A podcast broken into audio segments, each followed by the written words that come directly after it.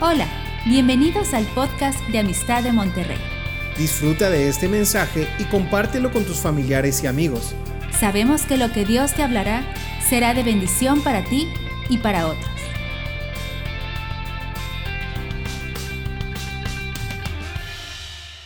Vamos a retomar la clase donde nos quedamos.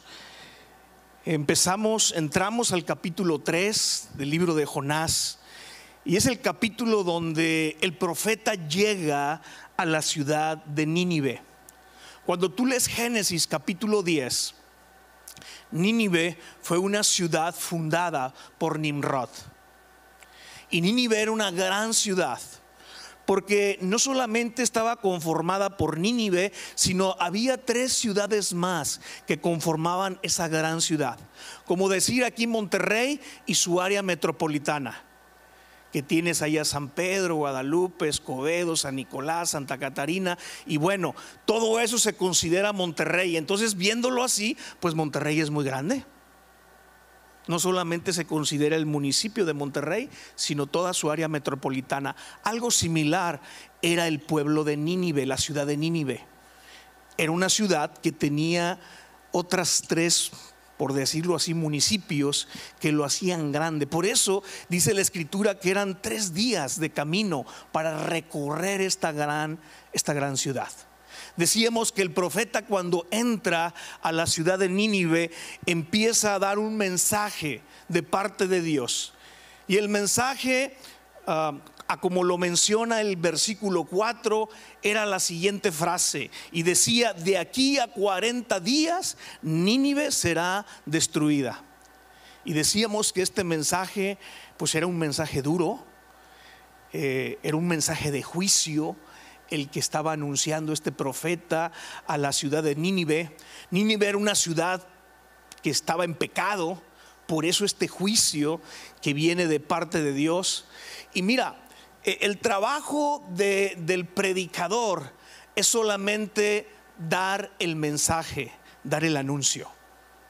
Dios se encarga de todo lo demás. ¿sí? Y ese es el trabajo que tú y yo tenemos el día de hoy, en la actualidad. Tú y yo, pues también somos Jonases, en el sentido de que debemos de ser también estos palomos o palomas mensajeras. Y al igual que este profeta llevó este mensaje al pueblo de Nínive, nosotros también tenemos que llevar un mensaje de parte de Dios pues a toda la ciudad de Monterrey.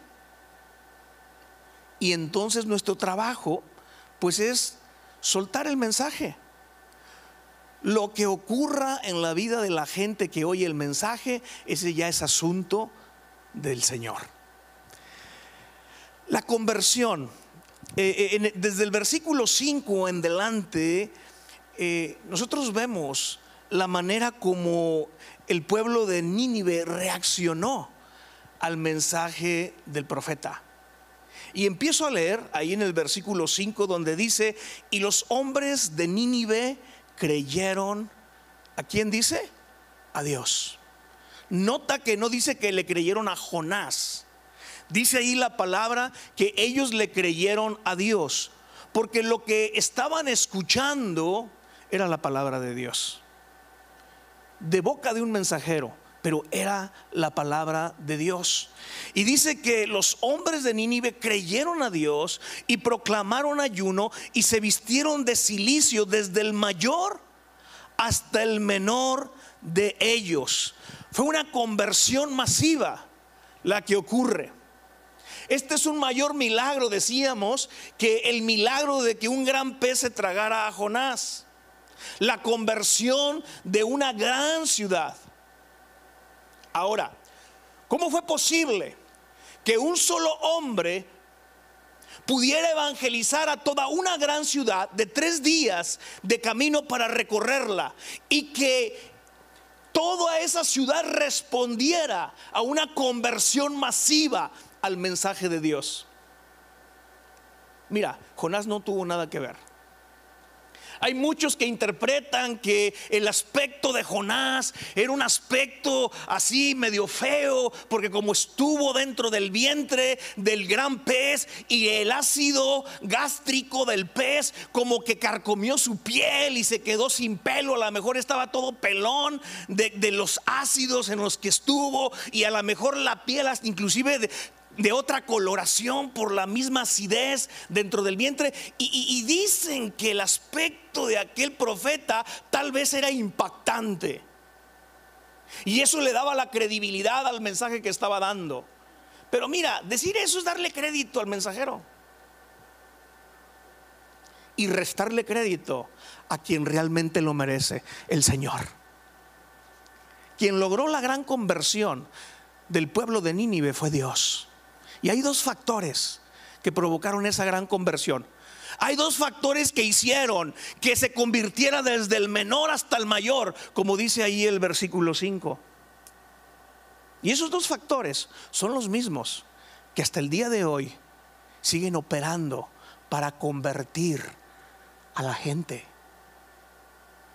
Número uno, el poder de la palabra de Dios.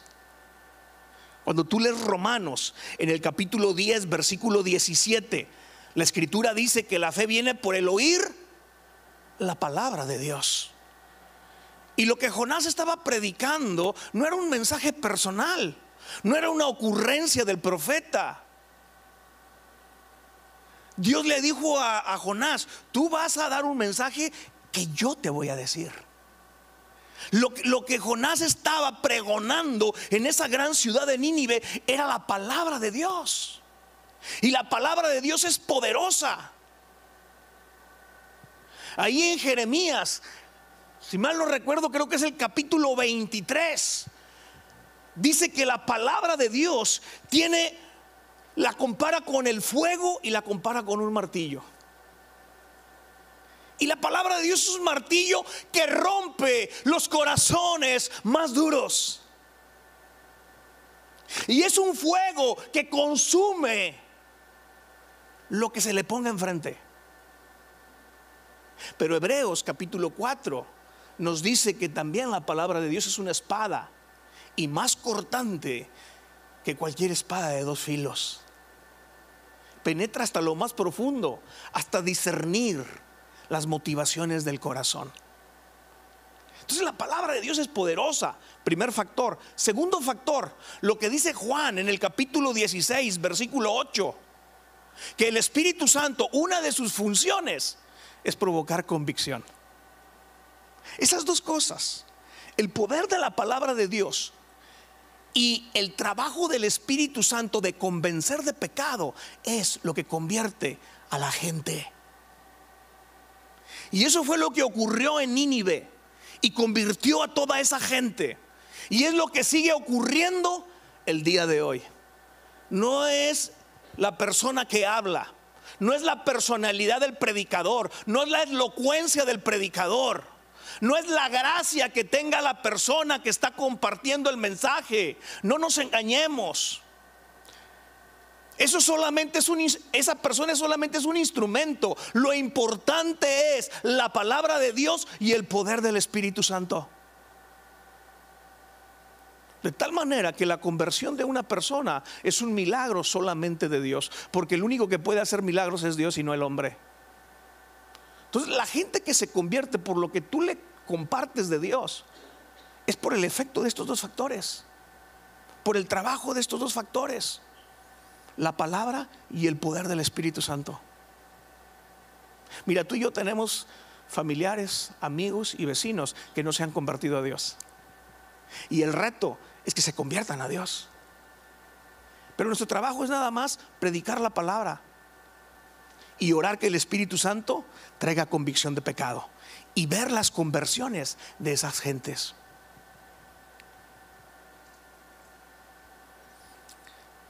Jonás les dijo 40 días, 40 días. ¿Por qué? Porque Dios es un Dios compasivo, misericordioso.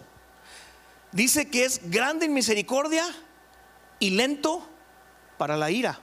O sea, Dios es amor y Dios es paciente y Dios es misericordioso, pero también es iracundo. Se tarda para enojarse, pero se enoja. Tiene la mecha muy larga, pero se termina consumiendo. Y entonces hay un límite. Y no hay que abusar de ese límite.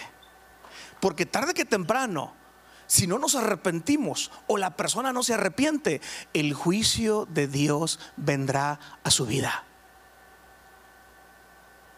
Entonces, Dios es longánime.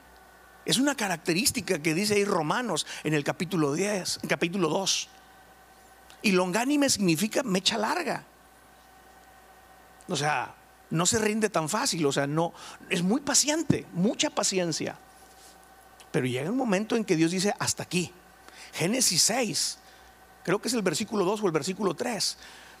Dios dice, "Mi espíritu no va a contender con el hombre para siempre." ¿Por qué? Porque en Génesis 6 el hombre se había pervertido completamente, andaba en pecado. El mundo estaba completamente corrompido. Y llega un punto en que Dios dice, mira, sí soy paciente, pero tengo mi límite. Sí tengo misericordia, pero no abusen, ¿verdad? Mi espíritu no siempre va a contender todo el tiempo, toda la vida con el hombre. Y hay que entender eso que hay un límite, hay un momento en que el juicio viene, pero escucha bien esto, no hay juicio sin previo aviso. Ah, me sonó como a verso, ¿verdad? No hay juicio sin, sin previo aviso. No hay nadie que muera sin previa advertencia. Ahí tienes a Adán y Eva. ¿Sí o no? Dios les advirtió antes de comer del fruto prohibido. Les advirtió, ¿no? La generación de Noé. ¿No se les advirtió a través de la vida de Noé a toda esa generación que venía un juicio de diluvio? Claro, por mucho tiempo se les estuvo anunciando, pero no creyeron hasta que vino el juicio y el diluvio los mató a todos. Las plagas las diez plagas en Egipto, ¿no les avisó Moisés y Aarón al pueblo egipcio de que venían esas plagas? Los siete años de hambruna de José. Le dijo a Faraón lo que iba a suceder previo a que pasara. Y tú ves que no hay juicio de parte de Dios sin previo aviso. Entonces nadie puede decir, no, pues no sabía. No hay excusa. Y hay que entender esto. La respuesta de Nínive al mensaje del profeta es el arrepentimiento. Y dice allí que los hombres de Nínive creyeron a Dios. Fíjate, escucha bien esto. El arrepentimiento empieza en creerle a Dios. Una persona que no cree en Dios no puede arrepentirse. Todo arrepentimiento comienza creyéndole al Señor, creyéndole a Dios.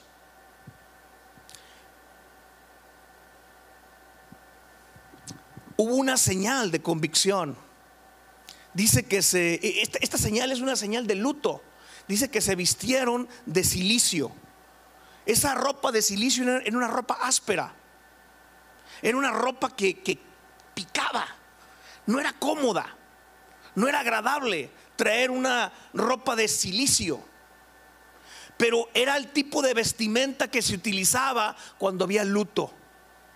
Y me llama la atención que toda la ciudad se vistió de silicio. Esto es una señal de que había una convicción de pecado en el corazón de esta gente. Hubo una compunción porque oyeron la palabra de Dios. Y fue una conversión masiva. No importó el estatus social. Dice aquí que tanto los mayores como los menores creyeron en el Señor. Ricos y pobres, viejos y niños todo mundo creyó en el Señor. ¿Por qué? Porque la Biblia nos enseña que todo ser humano está destituido de la gloria de Dios. Romanos capítulo 3. Destituidos de la gloria de Dios. Independientemente de su raza.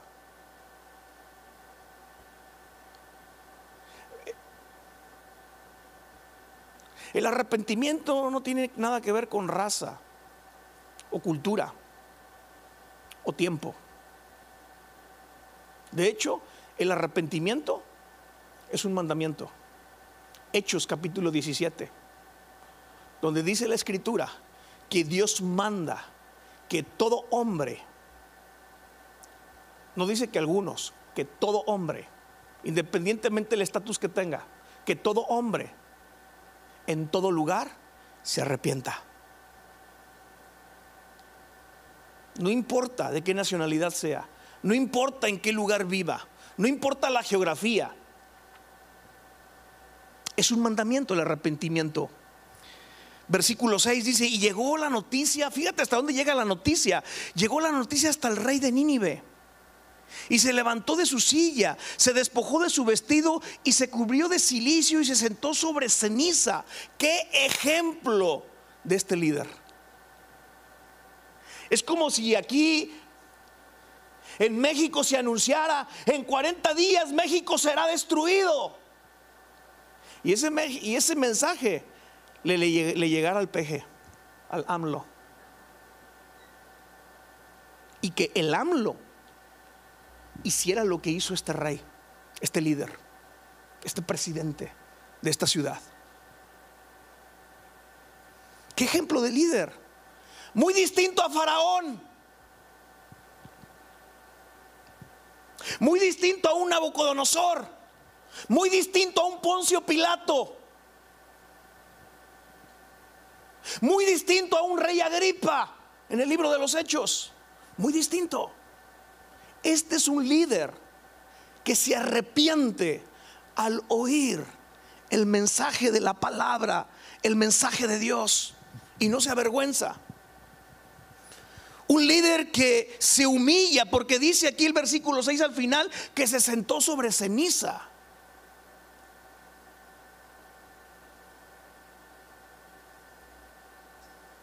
Y, llama la atención que este rey es un rey idólatra, es un pagano. Y sin embargo tiene este tipo de actitud, este tipo de reacción. ¿Cómo quisiéramos que nuestros políticos reaccionaran así, no? Ante la palabra de Dios. Que nuestros líderes tuvieran esta, esta respuesta a la palabra de Dios. Un hombre que se humilla ante la palabra de Dios. Versículo 7 dice, e hizo proclamar, fíjate, no solamente él personalmente se humilla, se arrepiente, sino ahora, dice el versículo 7, hizo proclamar y anunciar en Nínive por mandato del rey y de sus grandes, diciendo, hombres y animales, bueyes y ovejas, no gusten cosa alguna, no se les dé alimento ni beban agua. ¿Qué decreto el de este líder?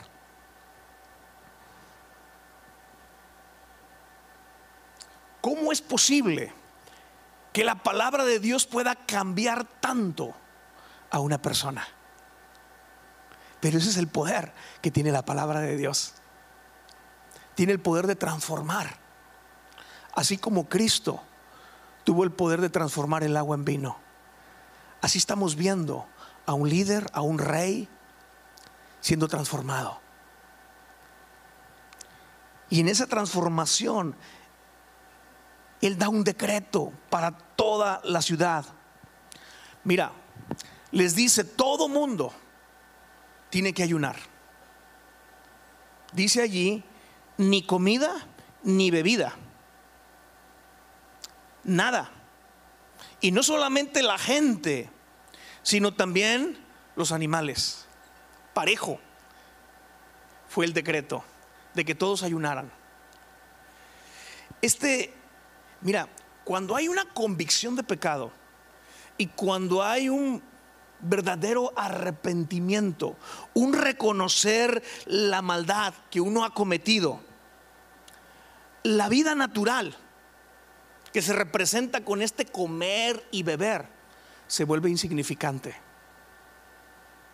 Se vuelve insignificante. Todo lo que importa en ese momento es la vida espiritual.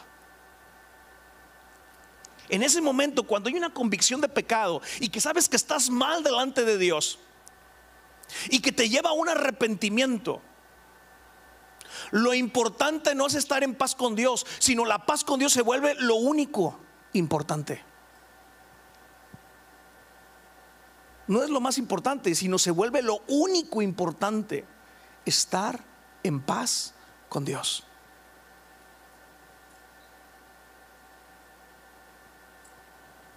Y entonces hay un decreto de ayunar, tanto hombres como animales. Y tú dices, ¿y por qué los animales? Ah, y no solamente a, que no comieran, fíjate, dice el versículo 8, sino cúbranse de silicio hombres y animales. O sea, los animales también los iban a vestir de luto, no solamente la gente. O sea, la gente no iba a comer ni beber, ayuno. Y luego vestidos de luto. Pero no solamente la gente, sino también los animales. Imagínate el perrito sin comer y sin beber y vestido de luto. Los puerquitos, el caballo, la burra o el burro, todos los animales sin comer y sin beber y vestidos de luto. Y dices tú, pues ¿qué onda? ¿Por qué los animales también? ¿Por qué también se visten de luto? Y era un recordatorio para todo el pueblo de Nínive que que al ver sus animales y al voltear para todos lados, ver gente vestida de luto y también los animales, era un recordatorio de la situación tan espantosa en la que estaban delante de Dios y el juicio que se había dado por, por esa causa. Era un memorial, esto para ellos. Uno no se te olvide. Y entonces dice, cúbranse de silicio hombres y animales. Y luego dice, y clamen a Dios fuertemente. Cuando hay un genuino arrepentimiento, hay un clamor. Y mira qué clase de clamor. Este clamor es el tercer clamor en el libro de Jonás. El primero lo vemos en el capítulo 1, cuando los marineros están atemorizados porque el, el huracán parece que va a destruir el barco. Y en ese miedo ellos empiezan a clamar a Dios. El segundo clamor lo encontramos en el capítulo 2 y es el clamor del mismo profeta Jonás dentro del vientre del pez, en una situación de angustia. Y este es el tercer clamor, la hora del pueblo de Nínive, en este capítulo 3. Y lo que nos enseña este ejemplo de estos tres clamores en el libro de Jonás es que todo aquel que invoca el nombre del Señor será salvo. Romanos capítulo 10, versículo 13. Todo aquel que invoque, sean marineros, sea un profeta dentro del vientre de un pez, o sean los ninivitas, si clamaban al Señor, iban a ser salvos. Dice el versículo 8 al final, y conviértase cada uno de su mal camino, de la rapiña que hay en sus manos. Fue una gran conversión.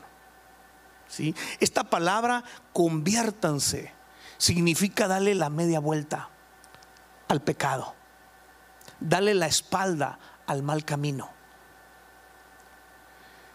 Tú ves en todos estos versículos del capítulo 3 que nunca aparece la palabra arrepentimiento. ¿Por qué? Porque el arrepentimiento, mis amados, más que un concepto o una palabra, es una acción. Mira, hay gente que dice me arrepiento, pero la verdad es que nunca se arrepienten. Nunca dan frutos de arrepentimiento. Y por otro lado, hay gente que nunca dice me arrepiento, pero sin embargo sus acciones nos muestran que tuvo un genuino arrepentimiento. Es mejor que alguien no diga me arrepiento, pero que lo demuestre con acciones. dando fruto de arrepentimiento. A que una persona diga, sí me arrepiento, cuando realmente nunca dio un fruto de arrepentimiento. El arrepentimiento más que un concepto, mis amados, debe ser un estilo de vida.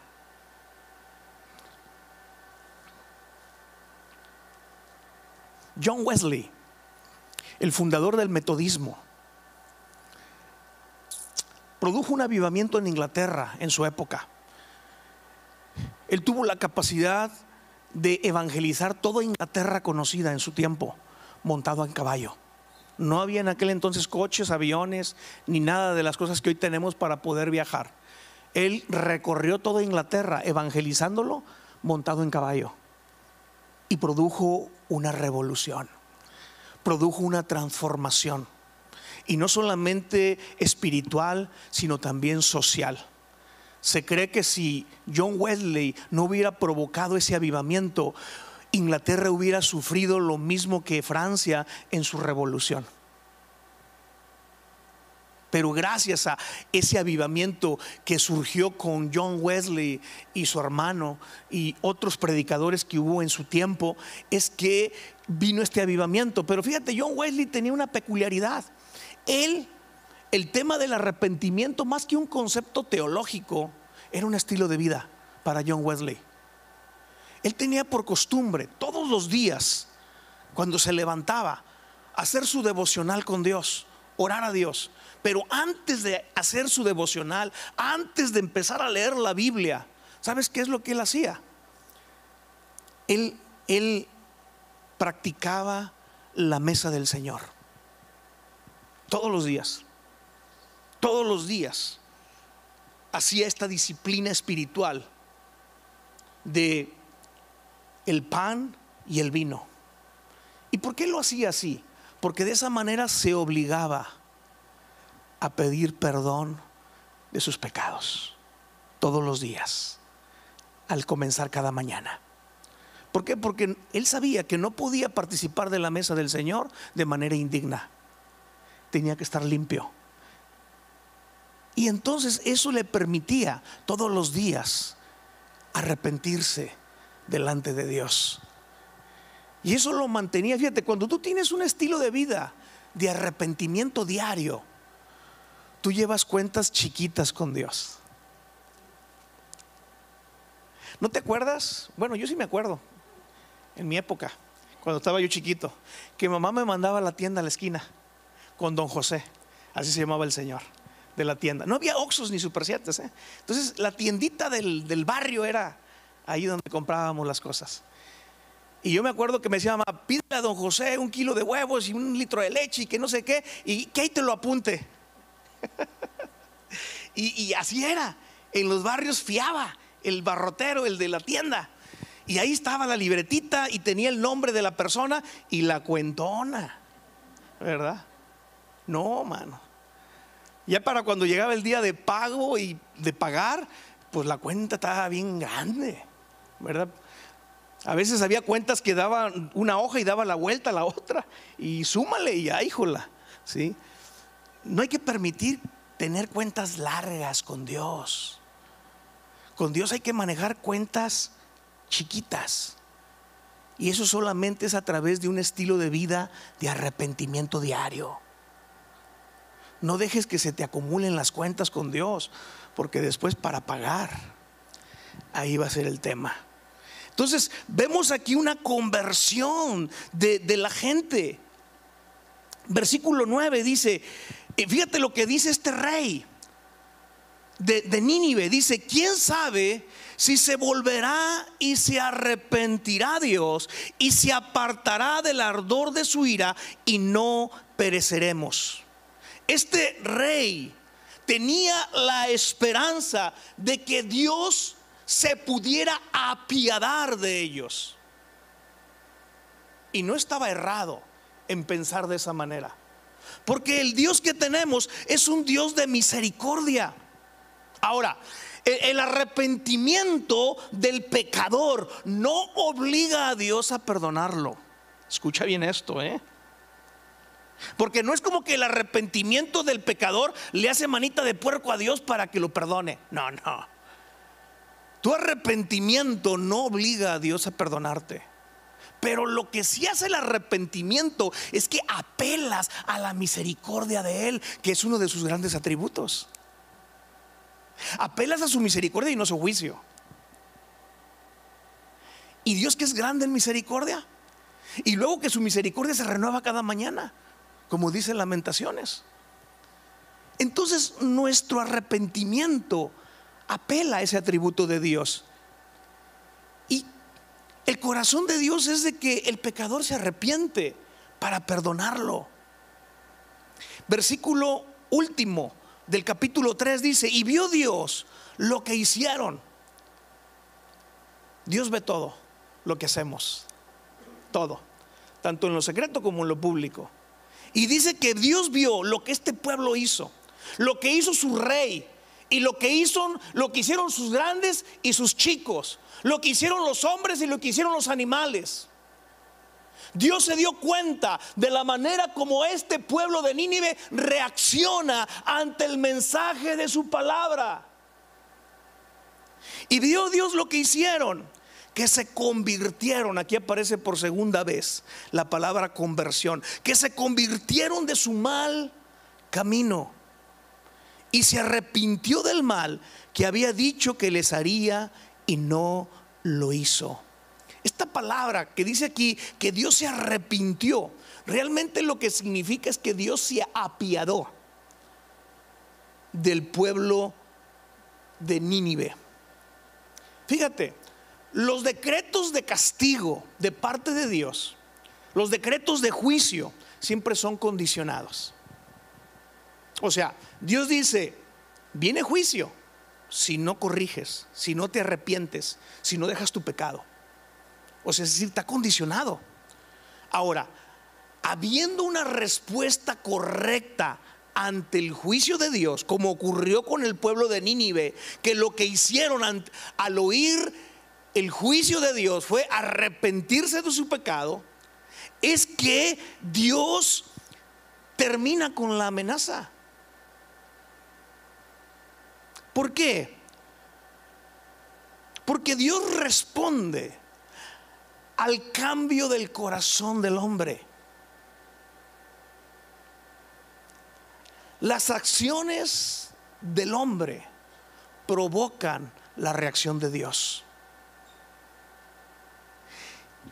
Por eso, en Jeremías 18, fíjate lo que dice, porque esto se cumplió aquí con, con el pueblo de Nínive.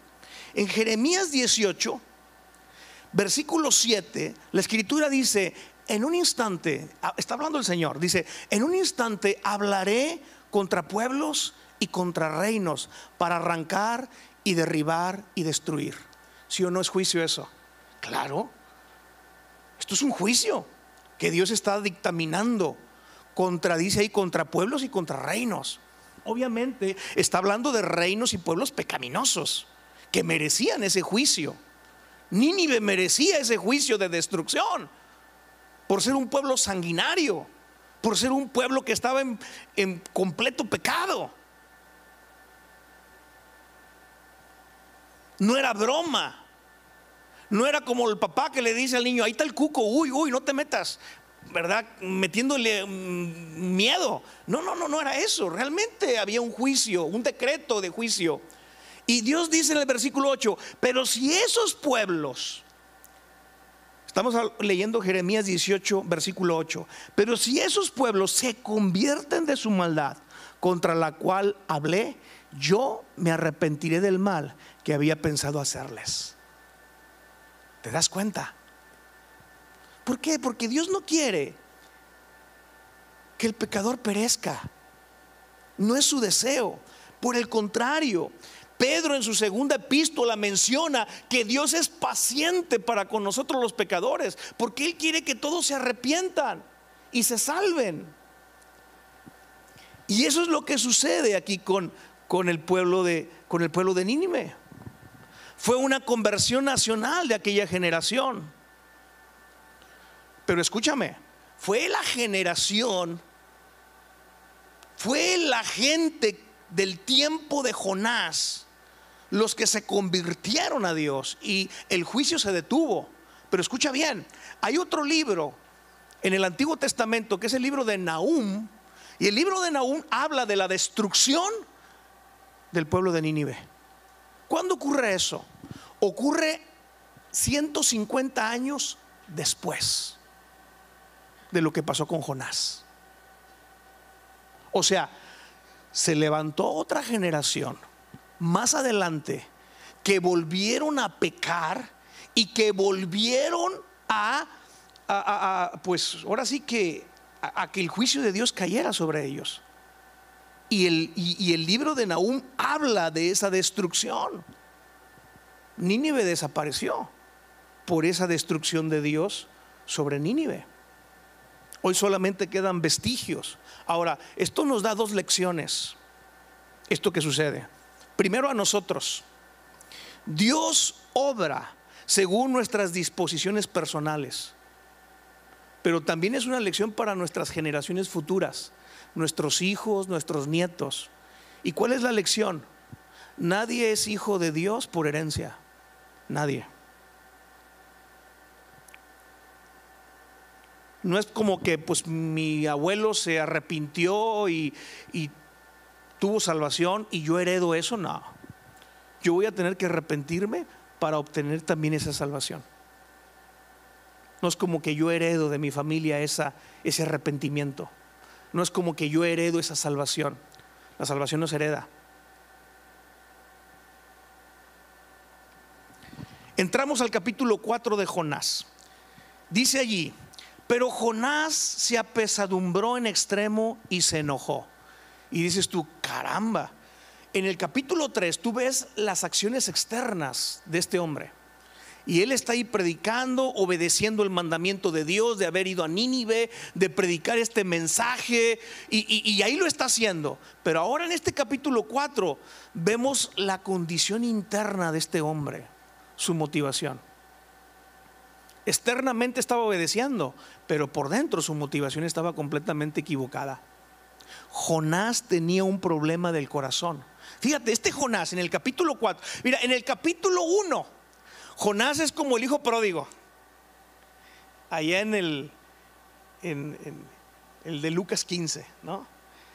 Donde, donde Jonás está huyendo del Padre, de la voluntad del Padre. Pero aquí en el último capítulo, Jonás se parece al otro hermano, al hermano mayor. Que el hermano mayor hizo su berrinche, se enojó con su papá y no quiso entrar a la fiesta. Y así está el Jonás. Así, esa es la actitud de Jonás en el capítulo 4. Y dice allí que se enoja. Y, escúchame, eh, Jonás se enoja no contra el pueblo de Nínive, se enoja contra Dios. ¿Te has enojado alguna vez contra Dios? Hay gente que está enojada con Dios. Le echan la culpa de todo lo malo que les pasa. Están resentidos con Dios. Hay gente que está resentida con Dios. Hay gente que culpa a Dios de las guerras que hay, de las matanzas, de las hambrunas, de las muertes. Pero están equivocados esa gente. Eh, aquí eh, eh, el, profeta está enfadado con Dios. Y, escúchame, y está enfadado porque Dios es bueno con los pecadores.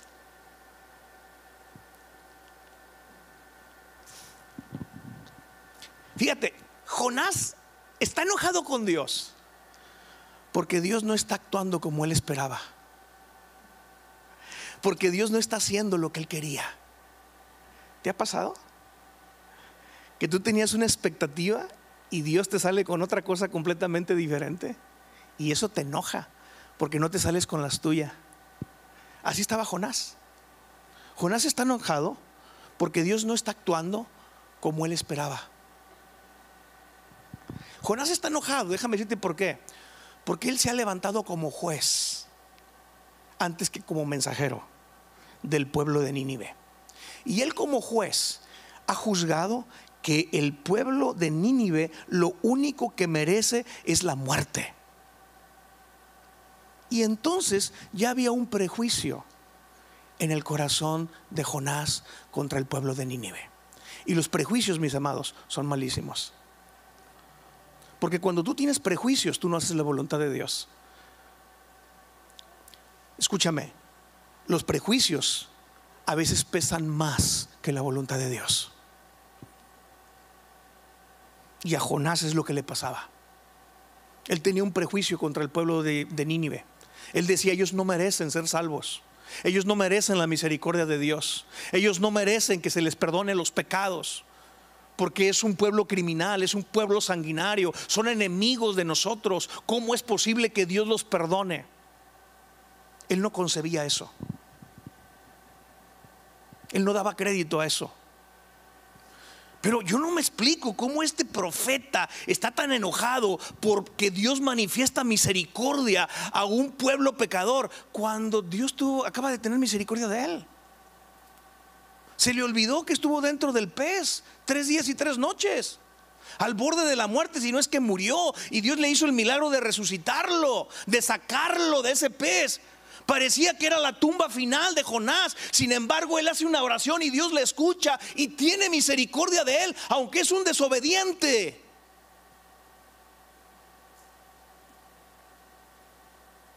Pero a veces juzgamos a los demás pensando de que sí, yo soy pecador, pero aquel es peor que yo.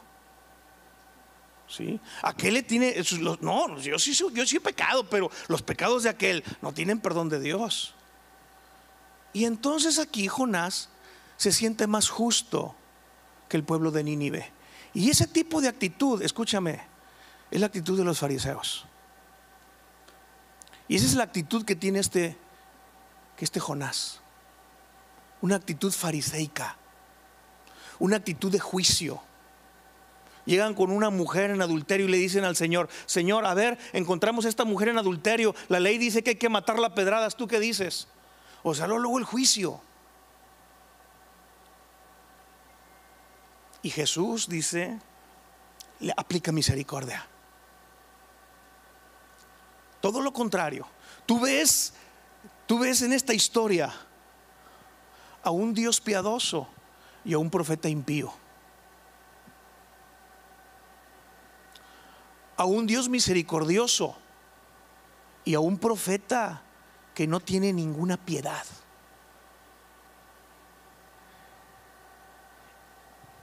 Y uno pensaría que los cristianos deberíamos de ser las personas más piadosas y más misericordiosas de todo el mundo. Por lo que Dios nos ha perdonado. Por lo que conocemos de nuestro Dios.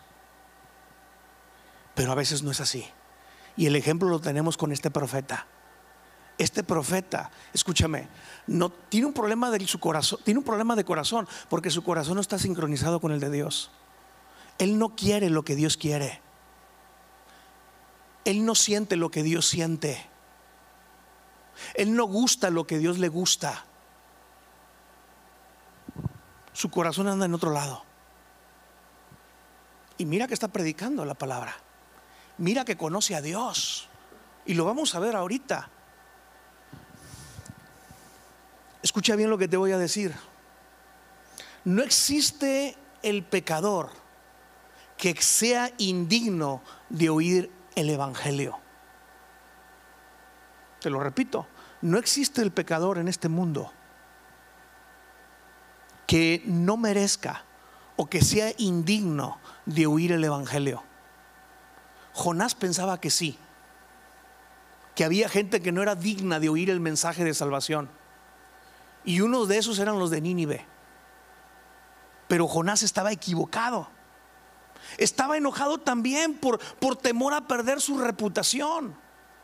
Porque él era profeta. Y Deuteronomio en el capítulo 18 dice que habla de las profecías. Y dice, cuando alguien hable una palabra de parte de Dios como profeta y esta no se cumple, dice, no es palabra de Dios. Fue presunción del disque profeta.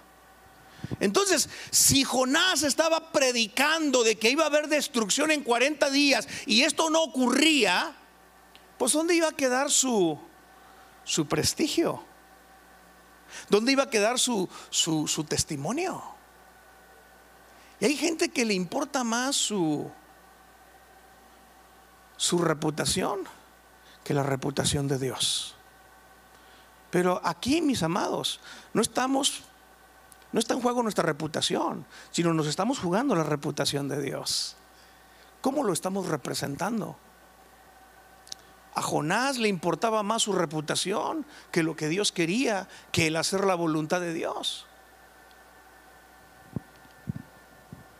Es increíble que la Biblia dice que cuando un pecador se arrepiente, en el cielo hay fiesta, hay gozo. Y aquí hay una ciudad completa. Esta es una conversión como no existe en la Biblia. Toda una ciudad se convierte. Y este profeta, en vez de echar brincos de gusto, está pero bien enojado, haciendo berrinches. El, corazón del problema de Jonás era el problema en su corazón. Tenía un problema este hombre ahí. Y dice el versículo 2, y oró a Jehová y dijo, ahora, oh Jehová, ¿no es esto lo que yo decía estando aún en mi tierra? Allá en el norte de Israel. Por eso me apresuré a huir a Tarsis, porque sabía yo que tú eres un Dios clemente y piadoso, tardo en enojarte y de grande misericordia, y que te arrepientes del mal. Ahora pues, versículo 3, oh Jehová, te ruego que me quites la vida, porque mejor me es la muerte que la vida. Ah, berrinchudo, profeta socarrón. Mira, ¿Qué, contraste esta oración del capítulo 4 con la oración del capítulo 2? Es un contraste de estas dos oraciones. Yo hice un comparativo de estas dos oraciones de Jonás. Y son completamente opuestas. La oración en el capítulo 2 es, es la mejor oración de Jonás en el peor lugar en el vientre de un pez.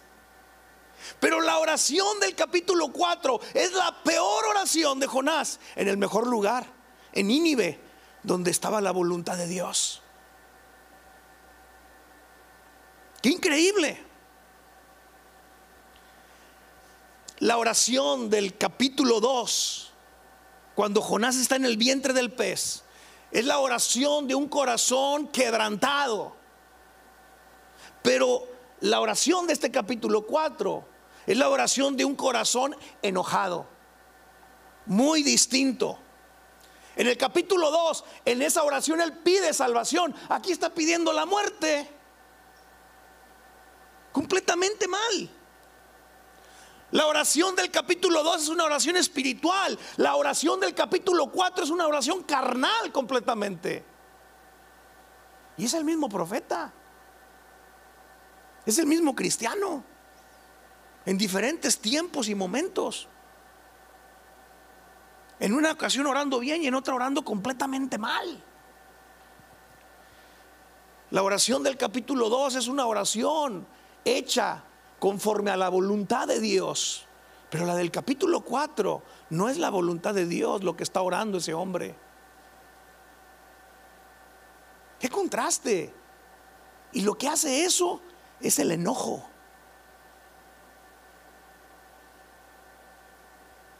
El enojo nos lleva a decir cosas que no deberíamos de decir.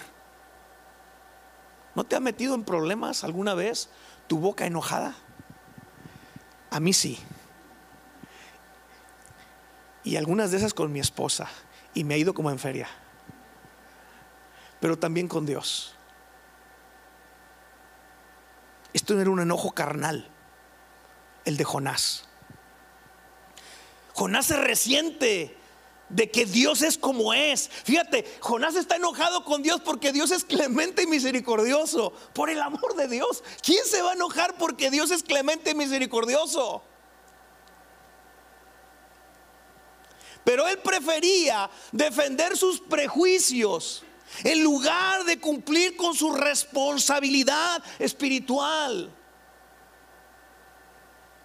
Fíjate, la teología de Jonás es correcta porque el versículo 2 dice, describe a Dios como un Dios clemente, misericordioso, tardo para la ira, que se arrepiente del mal. Y su teología es correcta, pero el problema de Jonás es que su teología se quedó solamente en su cabeza y nunca bajó al corazón. Mis amados, la teología en la cabeza no sirve de mucho. Lo único que va a hacer es hacerte una cabeza grandota y creerte muy, muy, envanecerte. La teología debe de caer al corazón, donde se debe de volver un estilo de vida y una realidad.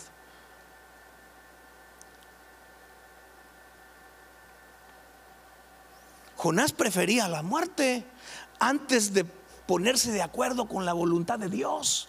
Imagínate a qué punto llega este hombre. Ahora, no es el único personaje en la Biblia que ora por muerte. También encuentras a un Moisés, allá en Números capítulo 11.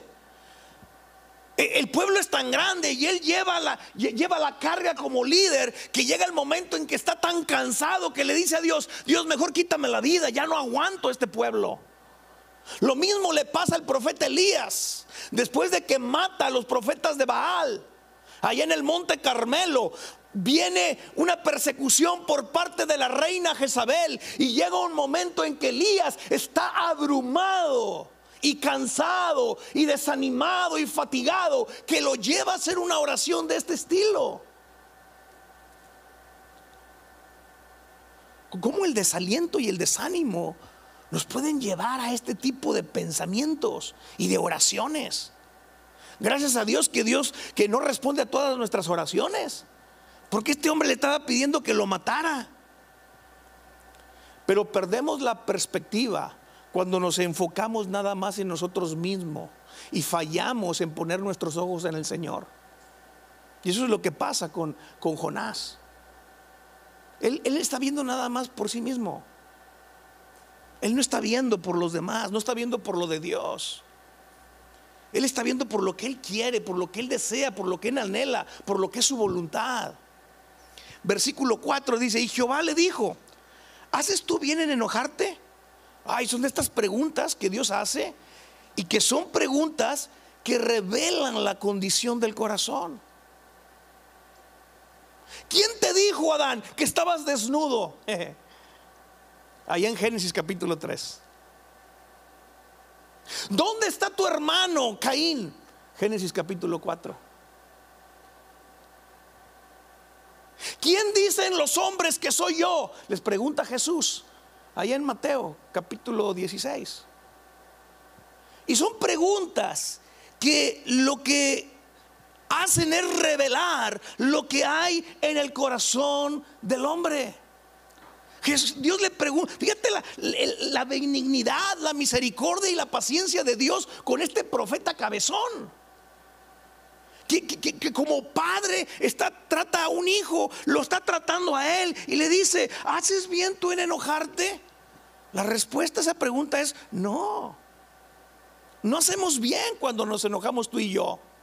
Efesios capítulo 4 dice, creo que es el versículo 26, airaos, mas no pequéis, o sea, enójate, pero no peques. El problema es que nuestro enojo siempre es desmedido. O nos enojamos de más o nos enojamos de menos. O nos enojamos en un lugar incorrecto o con la persona incorrecta o de la manera incorrecta. Y por eso dice la escritura ahí en Santiago capítulo 1 que la ira del hombre no obra la justicia de Dios. Porque luego en nuestro enojo nos queremos vengar. Cuando dice Romanos 12, no os vengáis vosotros. Dejen que yo me vengue. Porque si Dios, Dios cuando, cuando da el, el barazo lo da como debe ser. Tú y yo somos excesivos.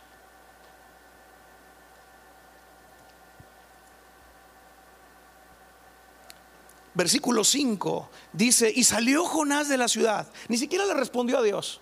Grosero el muñeco. Que Dios le, Dios le pregunta, ¿haces tú bien en enojarte?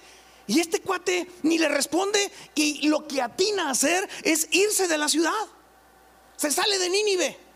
Y acampó hacia el oriente de la ciudad y se hizo allí una enramada y se sentó debajo de ella a la sombra hasta ver qué acontecería a la ciudad. Él tenía todavía la esperanza de ver el juicio de Dios sobre Nínive.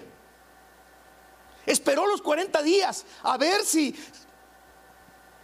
si el arrepentimiento del pueblo de Nínive era puro cuento. Y él está, yo creo que hasta changuitos hacía para ver que ojalá y, y vuelvan a pecar para que venga el juicio y ver cómo Dios manda fuego y los mata. Pero el enojo de Jonás lo llevó a cometer tres errores. Y esto es una advertencia para ti y para mí. Primer error, número uno, renunció a su ministerio. ¿Cuánta gente ha abandonado el servicio a Dios porque se molestan, porque se enojan, porque están resentidos con alguien, con el líder, con la iglesia, con el pastor? Y lo que atinan a hacer es dejan el servicio a Dios, dejan el ministerio. Segundo error de Jonás, se aisló de la gente por el berrinchón que aventó. Se salió de la ciudad. Y número tres, lo que hace este cuate es convertirse en un mero espectador. En vez de ser alguien que participa de lo que Dios quiere hacer se convierte en un espectador. En vez de estar en el escenario haciendo lo que Dios quiere, prefiere sentarse entre la audiencia y estar viendo. Tres errores de Jonás por haberse enojado contra Dios. Y eso mismo nos puede pasar a ti y a mí.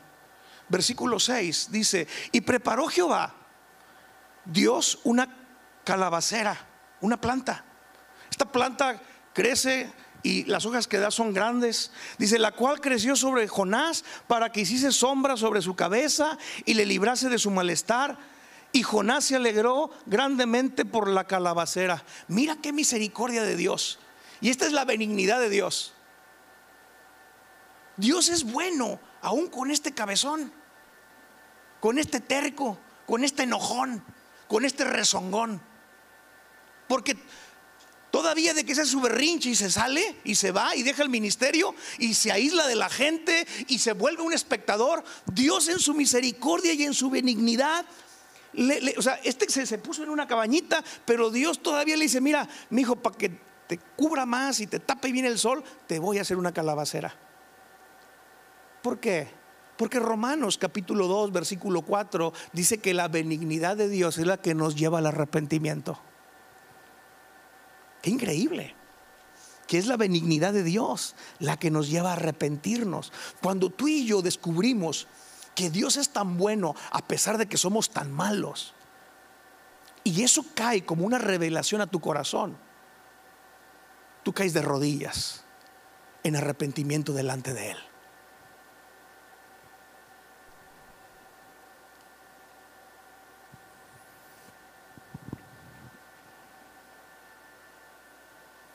Le hace crecer una planta protectora que le tapa ahí el sol. Y luego vemos al final del versículo que, dice, y en el versículo 6 dice, y Jonás se alegró grandemente por la calabacera. Es la primera vez que lo vemos alegre este muñeco, aquí en todo el libro.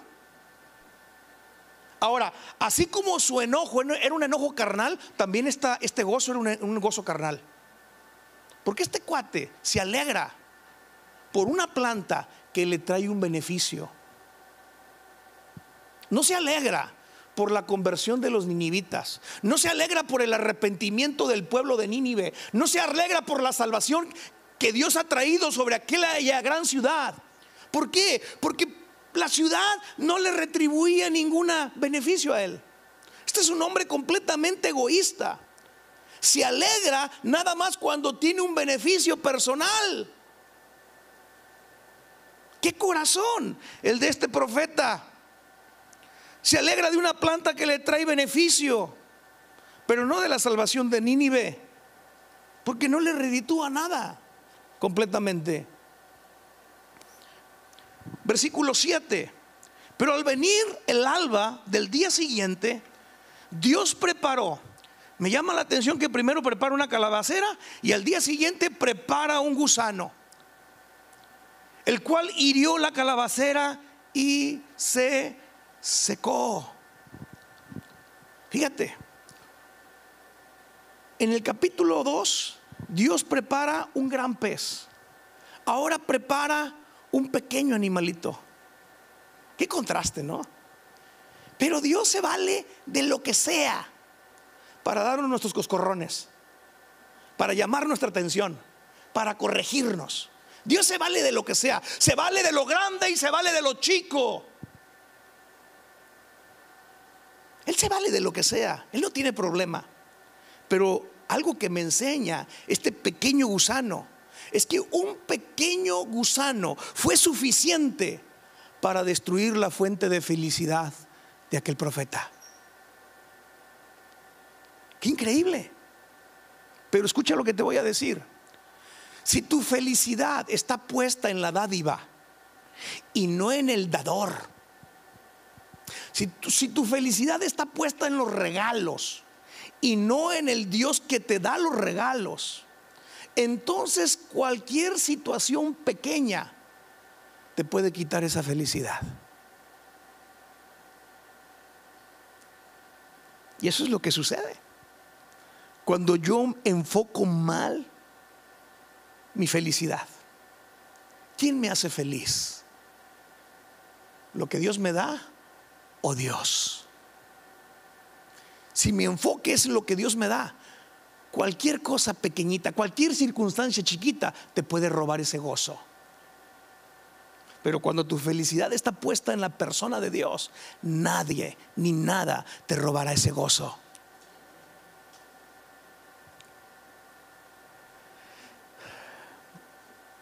Escucha bien esto. Todo placer mundano tiene un gusano. Ah, me sonó también a rima, ¿verdad? Todo placer mundano tiene un gusano. Todas las cosas que hay en este mundo tienen un gusano, porque todo se termina deteriorando. Todo se termina marchitando. Y esta es una advertencia, mis amados, para ti, para mí, para no confiar en las cosas temporales, en las cosas que se marchitan, en las cosas de este mundo. Tenemos que poner nuestra tirada en las cosas eternas, en las que no se marchitan nunca. Mira, tú y yo podemos vivir sin la calabacera, pero no, nunca podremos vivir sin Dios. El gran pez del capítulo 2, si algo me enseña, es que los grandes desastres vienen a la vida por la desobediencia. Pero en este capítulo 4, si algo me enseña este pequeño gusano, es que las pequeñas cosas pueden destruir nuestra comodidad. Job dijo ahí en el capítulo 1, Dios da y Dios quita. Dios da lo material y quita lo material. Dios da la salud y quita la salud. Él hace todo eso. Todos son medios que Dios utiliza para lograr un fin. Y Él se vale de lo que sea, se vale de cualquier situación, de cualquier circunstancia, y las diseña inclusive a la medida de tu persona. Eso es increíble. Pero porque Él tiene un fin. ¿Y sabes cuál es el fin? Atraerte a Él para tener una mejor comunión con Él. Eso es lo que, eso es lo que estaba haciendo. Eh, Dios con, con Jonás. Por eso preparó una tempestad, por eso preparó un gran pez, por eso preparó una calabacera, por eso preparó un gusano. Y todo era una preparación para acercar aquel cabezón a su corazón. Pero Jonás estaba ciego a este lenguaje de Dios. Versículo 8. Y aconteció que al salir el sol, preparó otra vez, preparó Dios un recio viento solano. Y el sol hirió a Jonás en la cabeza y se desmayaba y deseaba la muerte, diciendo: Mejor sería para mí la muerte que la vida.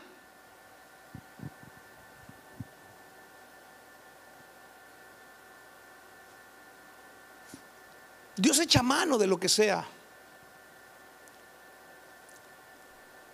para instruirnos. Es la segunda vez que el profeta desea morir. Y estas son preguntas que debemos de hacernos. ¿Qué te hace enojar? ¿Qué te hace estar alegre? ¿Qué te hace tirar la toalla? Renunciar. Porque es lo que quería hacer este hombre. Mátame, no quiero ya vivir. Está renunciando. Últimos versículos. Dice, entonces dijo Dios a Jonás, ¿tanto te enojas? Le vuelve a hacer otra vez esta pregunta. ¿Tanto te enojas por la calabacera? Y él respondió, fíjate las últimas palabras de este profeta, mucho me enojo hasta la muerte. Ay, juezo. Esta era de cadereita, se me hace. Y, dijo, y dice en el versículo 10, y dijo Jehová, gracias a Dios que, que este libro no se termina con las palabras de Jonás, sino con la palabra de Dios. Y dice Dios, ¿tuviste tú lástima de la calabacera en la cual no trabajaste? ¿Ni tú la hiciste crecer? Y que en espacio de una noche nació y en espacio de otra noche pereció. Lo que le estaba diciendo a Jonás, Jonás, mira, tú no tenías nada que ver con la calabacera que creció, con esa planta. Tú no le invertiste nada. La hice crecer yo. Yo la planté. Yo la hice que creciera. Yo la marchité. Tú no tuviste ningún nada en este juego. Y si yo quería hacerla vivir y si yo quería matarla, ¿a ti qué? ¿Por qué te enojas? Pero Dios le dice, pero yo sé por qué te enojas. Porque a ti no te interesaba la calabacera. A ti te interesaba el beneficio que te traía no la calabacera. Y Dios le está descubriendo el corazón, sus malas motivaciones, su egolatría.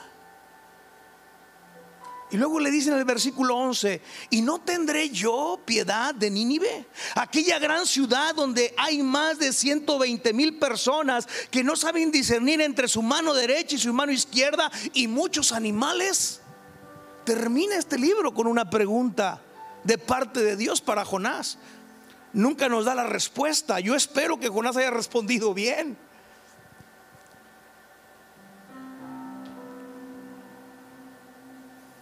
Dios le da una lección a Jonás.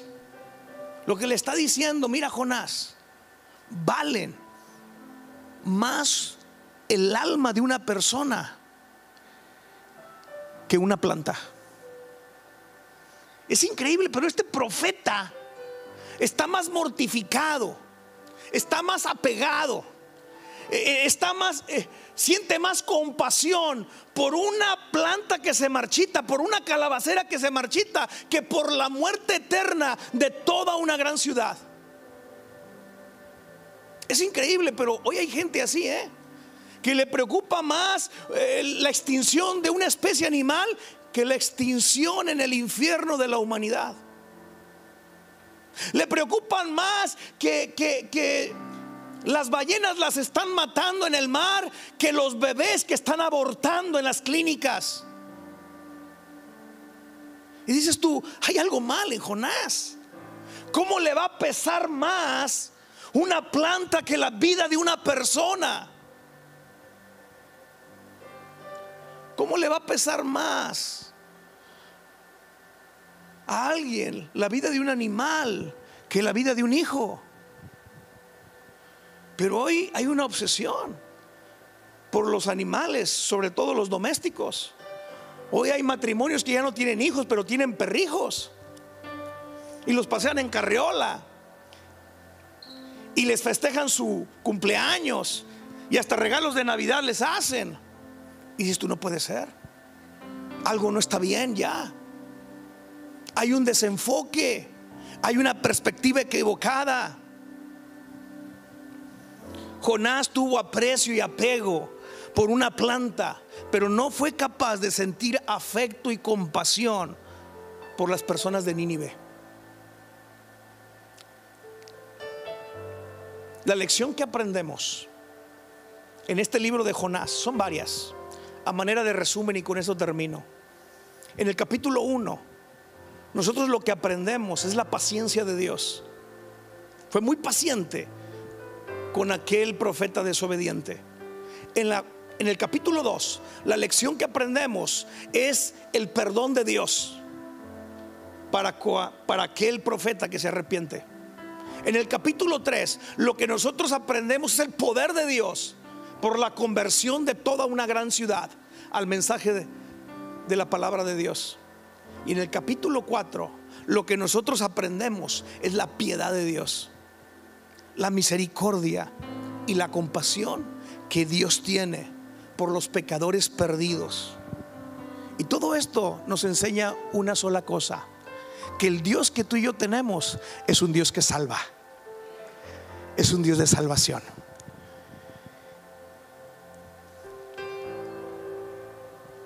Pues hay mucho que aprender de este libro de Jonás, mucho que reflexionar.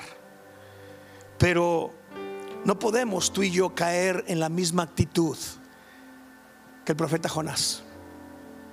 Hay tarea por hacer. Tenemos que sentir lo mismo que siente Dios. Tenemos que tener la misma misericordia que Dios manifiesta. Tenemos que ser compasivos como el corazón de Dios. Tenemos que ver a los perdidos como Dios los ve y ser sensibles como Dios lo es. Dios no quiere que ninguno se pierda, sino que todos procedan al arrepentimiento y se salven.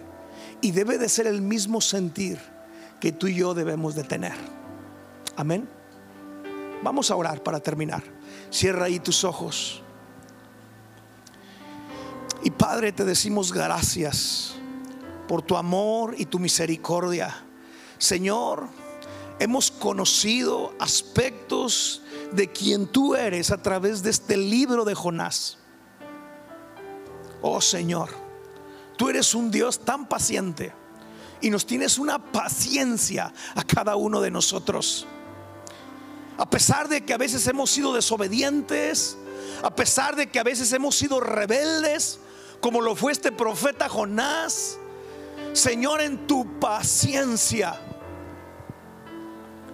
nos extiendes misericordia, esperando que nosotros nos arrepintamos.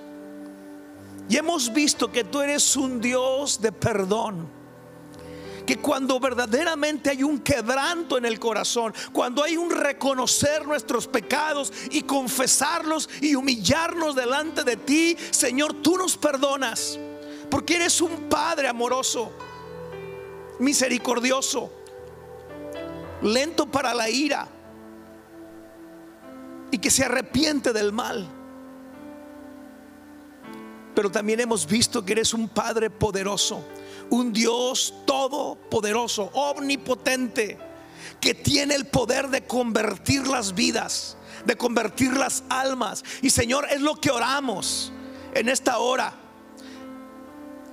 Oramos, Señor, por la conversión de aquellos familiares que no te conocen Oramos por aquellos amigos y vecinos que están como los de Nínive, ignorantes de que hay un decreto de juicio sobre sus vidas y que hay un tiempo para arrepentirse. Padre, ayúdanos a ser instrumentos para llevar el Evangelio, así como lo fue Jonás que fue pregonero de tu palabra en esta gran ciudad. Señor, ayúdanos a evangelizar Monterrey, a evangelizar toda nuestra nación mexicana y a evangelizar el mundo entero. Y Padre, oramos por una ola de conversiones. Oramos, Señor, por un despertar como ocurrió en Nínive. Oramos por las conversiones de almas, Padre. Y hemos visto también, oh Dios, que tú eres un Dios piadoso, misericordioso, que no quiere la muerte del pecador, sino su arrepentimiento para salvación. Ayúdanos, Señor, a tener un corazón como el tuyo, a ser pacientes, a ser perdonadores, a llevar el Evangelio de poder y a llenarnos del poder de tu Espíritu Santo para compartir y ser testigos y a tener piedad, misericordia y compasión de los perdidos. Te alabamos y te bendecimos y te damos a ti, Señor, toda la gloria y toda la honra en el nombre de Jesús. Amén, amén y amén. Esperamos que este mensaje te ayude en tu vida diaria. No olvides suscribirte y seguirnos en nuestras redes sociales. Somos familia amistad.